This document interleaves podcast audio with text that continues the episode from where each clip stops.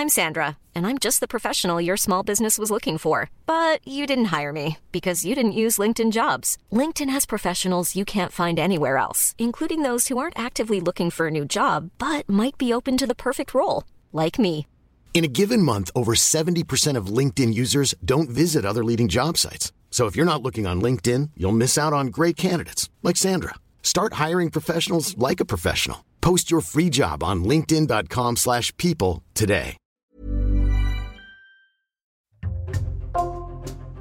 Bonjour, c'est Raphaël Payot pour Code Source, le podcast d'actualité du Parisien.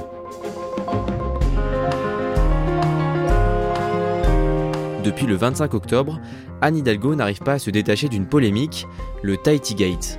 En cause, le récent voyage de la maire de Paris dans l'archipel français, destiné notamment à visiter les installations olympiques de surf à Tahiti. Ses opposants politiques l'accusent aujourd'hui d'avoir profité de ce déplacement officiel pour passer des vacances avec sa fille qui vit sur place. Pourquoi le voyage d'Anne Hidalgo fait polémique? Élément de réponse aujourd'hui avec trois journalistes du Parisien, Marcelo Vesfred du service politique et Marianne Guéraud et Christine Henry de l'édition de Paris.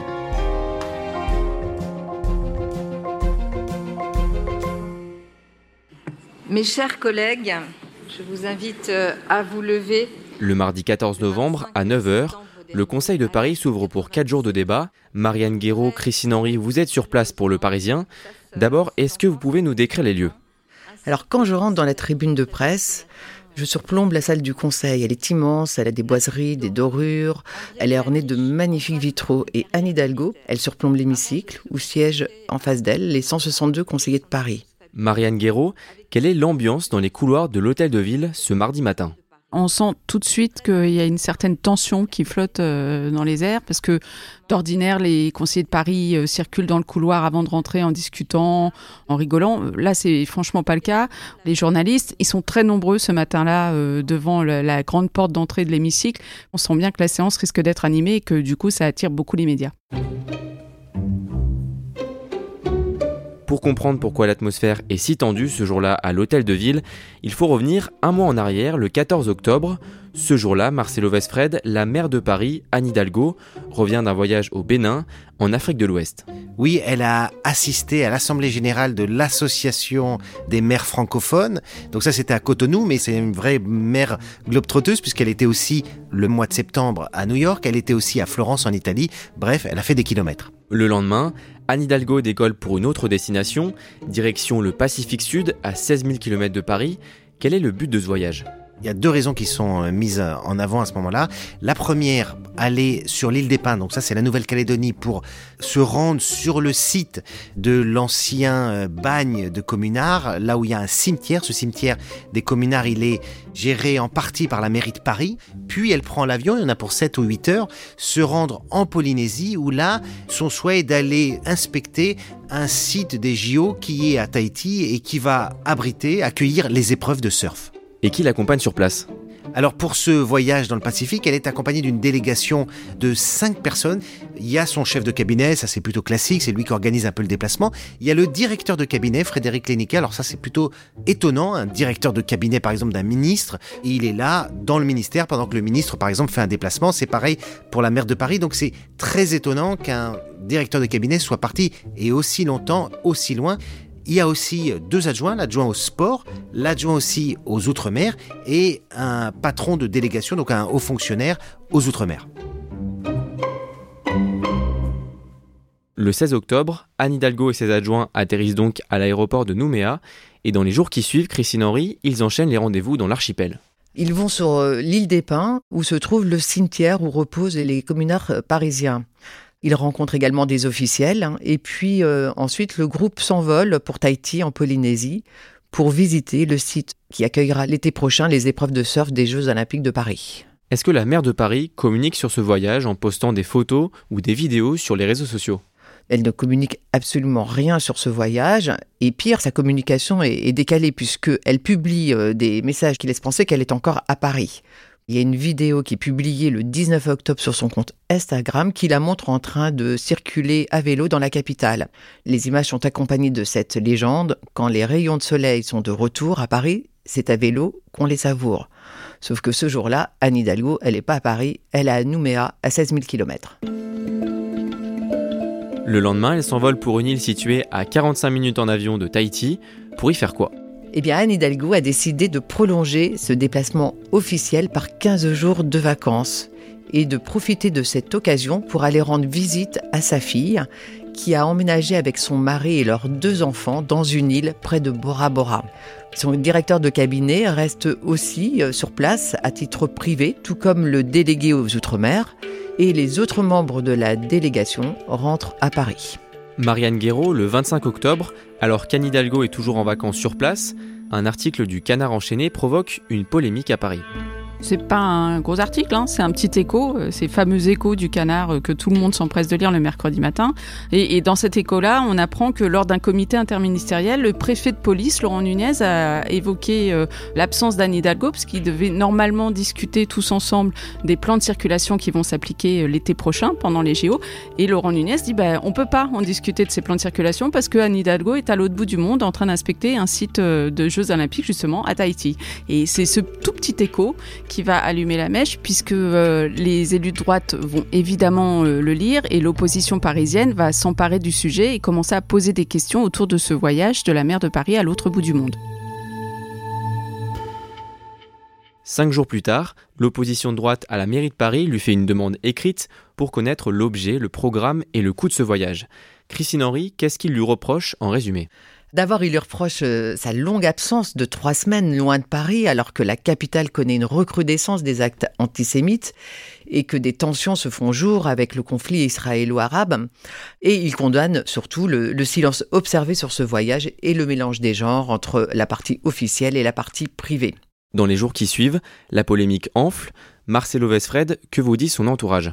Alors l'entourage est un peu gêné, mais il explique d'abord qu'il y a deux parties. La partie euh, officielle, où la maire de Paris rencontre un certain nombre d'homologues et va sur le site des JO, et ensuite une partie privée. Ce que nous dit à ce moment-là la mairie de Paris, c'est que l'intégralité du déplacement, c'est-à-dire l'aller et le retour de la maire comme de ses collaborateurs, a été pris en charge par la mairie de Paris. Mais le 3 novembre, vous révélez une toute autre information le déroulement des faits n'est pas aussi simple que ce qu'on a bien voulu nous expliquer. En réalité, le rendez-vous qui était prévu sur le site de surf le 21 octobre, ce rendez-vous n'a pas eu lieu. Pourquoi? Parce qu'il y a des tensions euh, sur place. Les organisateurs des JO veulent construire une tour en béton avec un raccordement sur l'île, sauf que vous êtes dans le corail. Donc la population locale, elle est scandalisée, elle est outrée, et donc le 21, le président de Polynésie française a rendez-vous avec des associations sur place pour essayer de déminer ce point-là. Et c'est pas le moment euh, pour venir ou pour faire des rencontres. Donc la maire de Paris est invitée à revenir le lendemain. Sauf que dans un premier temps, on nous dit bon bah elle y allait le 22. Euh, octobre, c'est-à-dire elle y allait le lendemain, et on nous précise même qu'elle est allée sur un bateau à 400 mètres de la berge, qu'elle a vu l'équipe d'Australie s'entraîner, c'est très précis, ça jette un peu le trouble parce que nous, les informations qu'on a aux Parisiens, c'est qu'elle n'a pas en fait assisté à cette euh, démonstration de surf, qu'elle n'est pas allée sur place, donc on se dit bah on va revérifier auprès de nos sources initiales, et en fait, patatras, deux heures plus tard, la mairie de Paris nous rappelle pour nous dire pardon, on s'est mal exprimé. Ce n'est pas elle qui était sur le bateau à regarder les Australiens s'entraîner, mais son adjoint au sport, Pierre Rabadan, qui lui a été le seul membre de cette délégation de six personnes à se rendre sur le lieu des JO, qui était pourtant l'un des objectifs affichés de ce déplacement. Le lendemain, vous publiez avec Christine Henry une interview de Pierre Abadan, l'adjoint au sport d'Anne Hidalgo, et l'une de ses réponses alimente la polémique. Laquelle? Ce que nous apprend Pierre Abadan, c'est qu'en fait, la maire de Paris aurait pu, le 22 octobre, assister à cet événement. Il n'y avait pas donc une raison sociale ce jour-là. En revanche, elle avait un billet pour aller voir sa fille à Rayatea, qui est à 45 minutes d'avion de là, et qu'elle aurait pu changer le billet, mais elle l'a pas fait. Elle a basculé. En fait, dans la partie privée du déplacement. Le 6 novembre, Anne Hidalgo est de retour à Paris et pour éteindre la polémique, elle décide de publier un long communiqué sur le site de la mairie. Ce communiqué va apporter des éléments de précision. En fait, elle fait œuvre de transparence, mais une fois que la polémique s'est déjà enquistée, le communiqué essaye de, donc de remettre le déplacement dans son contexte. Il reconnaît qu'il y a une partie privée et il offre un premier chiffrage pour six personnes. L'enveloppe a été de 60 000 euros, déplacement, frais de restauration et d'hébergement compris. Ça fait à peu près 10 000 euros par personne. Et dernière chose, elle indique que euh, le voyage retour Papette Paris, c'est elle qui l'a payé, qu'en revanche le voyage retour des autres collaborateurs a été pris en charge par la mairie de Paris. Dans ce communiqué, Anne Hidalgo dévoile aussi son emploi du temps détaillé. Marcelo Vesfred, est-ce que la visite à Tahiti est toujours présentée comme l'argument principal qui permet de justifier un tel voyage aussi loin de Paris. Non, c'est tout l'intérêt de cette mise en récit, c'est-à-dire qu'elle insiste sur d'autres objectifs qui ont pu justifier ce déplacement. Elle repart d'une chronologie qui commence en 2017. Elle dit en 2017, euh, on évoquait comment célébrer euh, l'anniversaire de la commune, donc on avait l'île des Pins, l'ex-bagne des communards, et après on a eu l'idée de faire une extension et d'aller en Polynésie française pour parler des JO, mais aussi pour parler de Nuit Blanche, spéciale euh, Outre-mer qui se prépare. Bref, elle élargit complètement ce déplacement pour que les JO ne soit plus qu'un élément, j'ai envie de dire presque secondaire, de ce déplacement dans le Pacifique. Est-ce que ce communiqué permet de clarifier la situation et donc de désamorcer la polémique? Non, parce qu'en fait, à partir du moment où Anne Hidalgo s'est empêtrée avec son équipe dans des explications soit confuses, soit incomplètes, soit contradictoires, chaque nouvel élément vient entraîner de nouvelles questions. Alors, ce communiqué, il apporte des faits chiffrés, donc ça, c'est un élément de transparence. Mais pourquoi la mairie de Paris aurait-elle payé le voyage retour de certains collaborateurs qui étaient restés sur place pour prendre quelques vacances, alors que, en revanche, ce serait la maire de Paris elle-même qui aurait payé son billet de retour, Papette euh, Paris? Point d'ailleurs qui a fait l'objet d'une version contradictoire de la part d'Anne Hidalgo.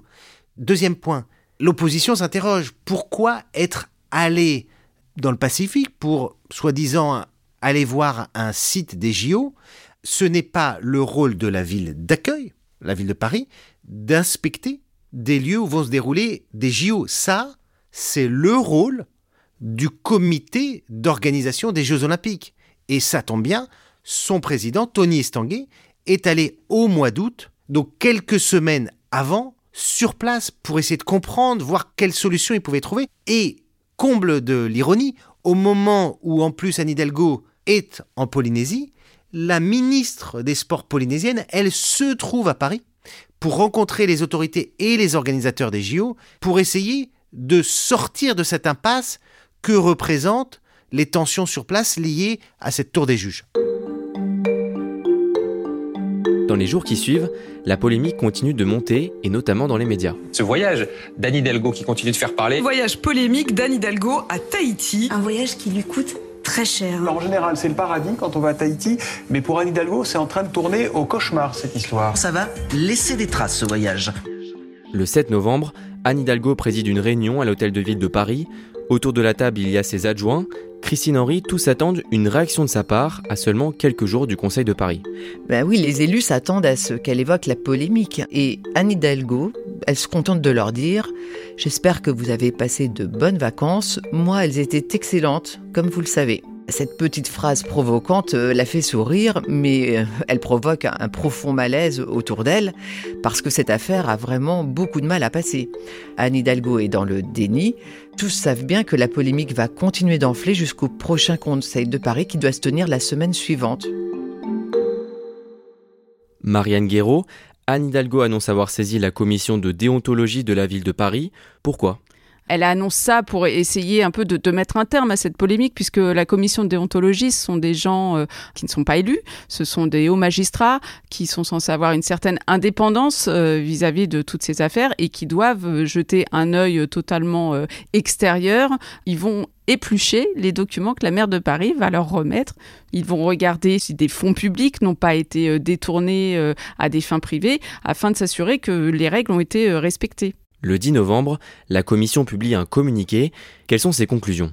Bah en fait, elle donne quitus à la maire de Paris. Ils estiment qu'il n'y a aucun fonds public qui ont été détournés à des fins euh, privées euh, et qu'il n'y a pas euh, matière à polémique. Alors évidemment, l'opposition crie tout de suite à la mascarade. Pourquoi? Bah Parce que les membres de la commission de déontologie, même si ce sont des magistrats qui ne sont pas élus, sont des personnalités qui ont été choisies par Anne Hidalgo elle-même. Donc l'opposition laisse planer doute sur la totale indépendance de ces hauts sages qui auraient épluché justement les factures de la maire de Paris. On en revient au début de cet épisode. Le 14 novembre, le Conseil de Paris s'ouvre devant une salle comble de l'Hôtel de Ville. Marianne Guéraud, Christine Henry, vous êtes sur place pour le Parisien. Vers 11h, Rachida Dati, la maire du 7e arrondissement et principale opposante à Anne Hidalgo, prend la parole. En réalité, votre demande se résume à revoter le budget 2023. Tout le monde attend hein, cette prise de parole de l'opposante d'Anne Hidalgo.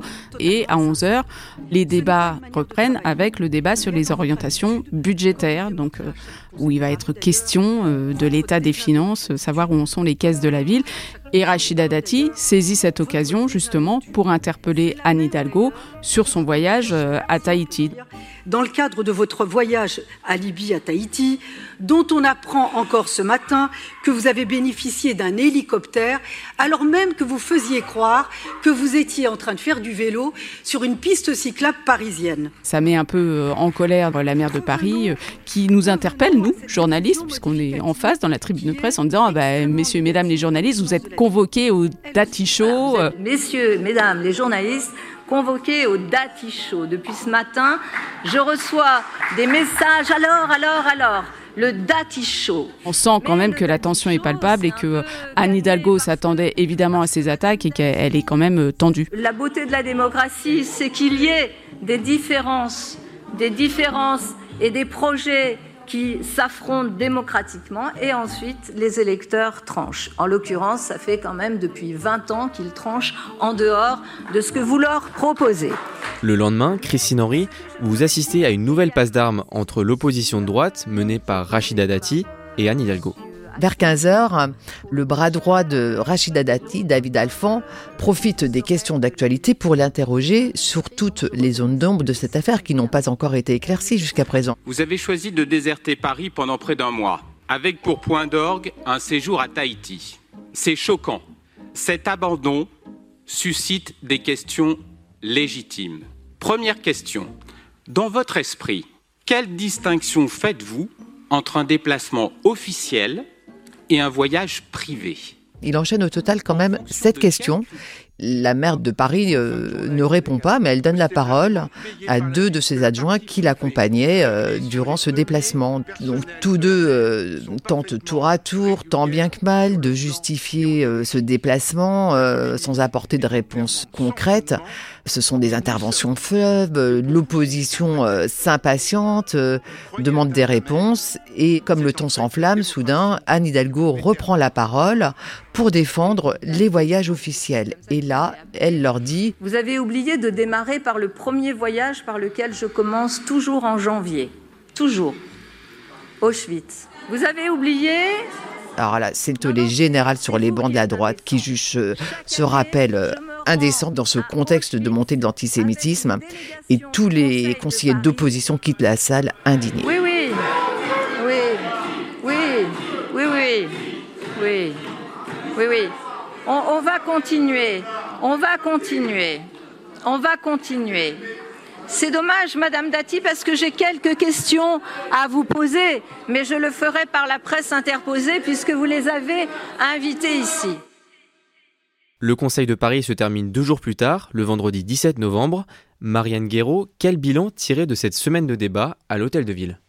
Elle a tenté euh, d'allumer un contre-feu en faisant adopter euh, le jeudi soir en fin de séance une réforme du code de déontologie euh, dans lequel euh, du coup elle demande plus de transparence sur les voyages de tous les élus du Conseil de Paris en disant que dorénavant tous les voyages qu'ils font dans le cadre de leur mandat devront être rendus publics. Puis Anne Hidalgo, elle aura beaucoup surfé sur la vague du on m'attaque parce que je suis une femme, sur le fait qu'elle dérange en politique politique, mais en l'occurrence, le débat se termine le vendredi sans que euh, plusieurs questions qui tournaient autour de son voyage euh, n'aient eu de réelles réponses euh, concrètes. On n'a toujours pas vu les factures et les preuves qui ont été apportées euh, à la commission de déontologie. La commission de déontologie elle-même n'a pas eu l'ensemble des factures du voyage puisque euh, ils ont juste eu à leur disposition les factures du voyage de la maire de Paris, mais pas de la délégation euh, entière. Et puis on s'interroge toujours sur savoir est-ce qu'elle a été mandatée officiellement pour aller voir cette infrastructure pour les Jeux ou est-ce que ce voyage n'était pas un prétexte pour ensuite euh, prendre ses vacances à l'autre bout du monde. Marcelo Vesfred, au fond, pourquoi ce voyage d'Anne Hidalgo passe aussi mal auprès d'une partie des Parisiens et des Parisiennes? En réalité, quand on regarde le coût global, 60 000 euros, 6 personnes, les montants ne sont pas astronomiques. Ce qui choque, c'est autre chose. C'est le fait que les raisons et le détail de ce déplacement ont été en partie occultés, puis décrits de façon parcellaire, qui donne un peu le sentiment qu'on est mal à l'aise, qu'il y a des choses un peu cachées. Et puis, ça tombe au plus mauvais moment parce que les Parisiens sont en train de payer leur taxe foncière. Taxe foncière qui a bondi cette année. La question de la gestion des finances, Paris est endetté à plus de 10 milliards d'euros. Donc, quand les gens apprennent que la mer est à Tahiti, en plus Tahiti a une valeur symbolique très forte dans la population française. Ça fait vacances, ça fait lagon. Il y a quelque chose qui vient se percuter. Enfin, la maire de Paris a un discours sur la question environnementale qui est assez forte et coercitive. Donc les gens se disent mais attendez, est-ce qu'il n'y a pas deux discours? Euh, L'un qui consiste à dire euh, on chasse la voiture de Paris, on éteint le chauffage, etc. Et un autre qui consiste à faire quasiment 30 tonnes de CO2 consommées en deux ans sur euh, un paquet de déplacements. Alors attention, hein, tous les maires de Paris se sont beaucoup déplacés. C'est un rôle, hein, quand on est maire d'une grande capitale, d'avoir des contacts avec ses homologues. Mais enfin, ce manque de transparence, le coût, alors que les finances sont compliquées, et puis la question de l'écologie un petit peu coercitif sur place, mais un peu débridé à l'extérieur, eh ben ça vient faire des étincelles.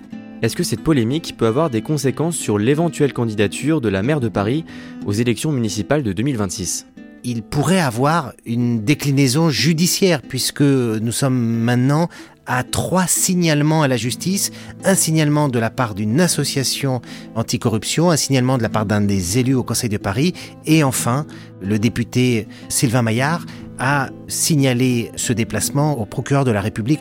On est en 2023, l'élection c'est en 2026, il peut se passer encore quelques soubresauts judiciaires.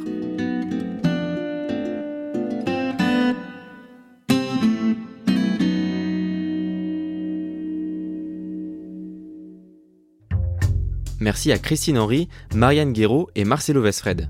Cet épisode a été produit par Barbara Gouy, réalisation Pierre Chaffanjon. Si vous aimez Code Source, parlez-en autour de vous et abonnez-vous sur votre plateforme d'écoute préférée. Vous pouvez aussi nous écrire à cette adresse codesource at leparisien.fr. Et puis ne manquez pas Crime Story, notre podcast de faits divers avec une nouvelle affaire chaque samedi.